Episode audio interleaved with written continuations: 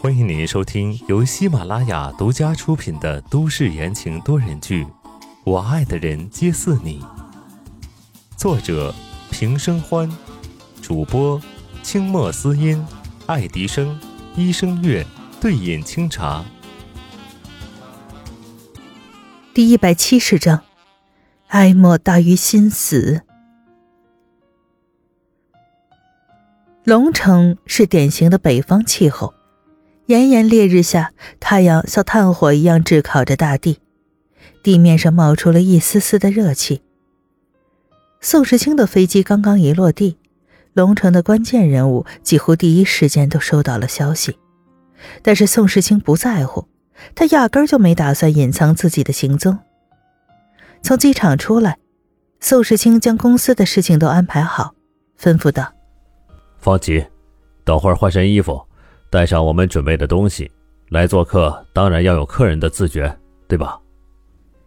车内寂静无声，方琦明白宋时清并不需要他回答，只是在分配任务而已。尽管如此，他还是感觉到了老板的不同寻常。看着快速后退于不同东港的景色，宋时清黑色的眼眸幽深而犀利，这笔账该好好的算清楚了。他。温之夏，还有他们身边的朋友、亲人，还有那个未曾出生的孩子。林墨，这次谁都救不了你了。龙城军区大院里一派热闹非凡。半年之前，林德平将军找到了因为意外被抱错的孙子林墨的孪生弟弟林元。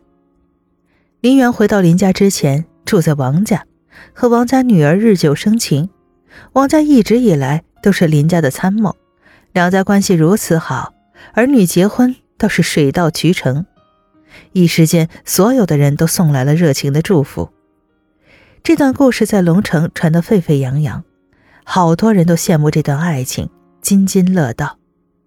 今天两家人结婚，倒是有一点普天同庆的感觉。到处都很热闹，唯独林家二楼的房间寂静的很。窗帘被拉上了，光线昏暗。林默坐在桌前，身穿红色的喜服，面无表情，神情空洞，自动屏蔽了屋子外面的人声鼎沸。他那天从押送车逃了出来，本来打算放开手脚，在东港干掉那个碍眼的人，谁知道半路就被林德平的人劫走。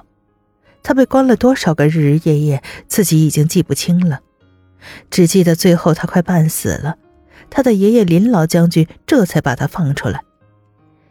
他说他败坏家风，林家的脸都被丢尽了，他让林家的骄傲变成了耻辱。林默无动于衷，直到林德平声泪俱下，他说他老了没有儿子，他舍不得林默这个孙子。他是林家唯一的希望啊！于是林默妥协了，条件就是他从此变成林元，自己的孪生弟弟。门吱呀一声打开，林德平走进来，步步生风。时间快到了，你跟我下去。林默，啊，不是林元，他并没有动。林德平走近几步。探手准备放在林远的肩膀上，终究又收了回来，语气坚决：“好了，人都到齐了，今天是你重新开始的日子。从今天起，你给我好好的待在龙城，半步都别想给我踏出去。”过了那段日子，林德平重新变成了一个杀伐果断的老将军，只要他做的决定，没有人能改变。放心，我不会的。林远的语气毫无起伏，他眼中失去了焦距，直道。听说他来了。林德平当然知道这个他是指的谁，凝重道：“嗯，来了，我有办法的。”婚礼进行曲前奏缓缓的响起，林远起身抖了抖西服，迈开腿往外走去。路过林德平的时候，他轻声道：“爷爷。”以后我会让你满意的，让林家满意的。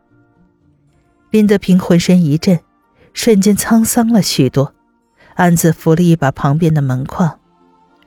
看着孙子下楼，他转过头，看到林墨为国捐躯的父母遗像，目光略微浑浊。孩子们呐，放心，他一定会保护好这个孙子的。婚礼礼堂就在楼下，林家保守，选择的是中国传统式的婚礼。林园牵着搭着盖头的新娘，从门外的红毯慢慢的走过来，跨过火盆拜了天地。客人们全都捧场。关于林园的一切来历，在场的有资历的人几乎心里都有数，但是没有人敢砸林家的场子。现场自然是一片其乐融融。夫妻对拜。慢着！一声沉沉的高喝声打断了最后一班。宋世清穿着一身西装，看起来跟周围中式衣服的宾客们格格不入。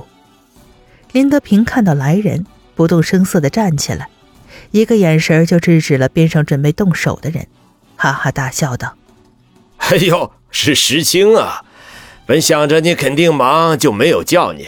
哎，来来来，快坐到我的旁边来。”宋时清外表出色，在这场面上丝毫不输给那些军区的子弟，好多人都窃窃私语打听起来。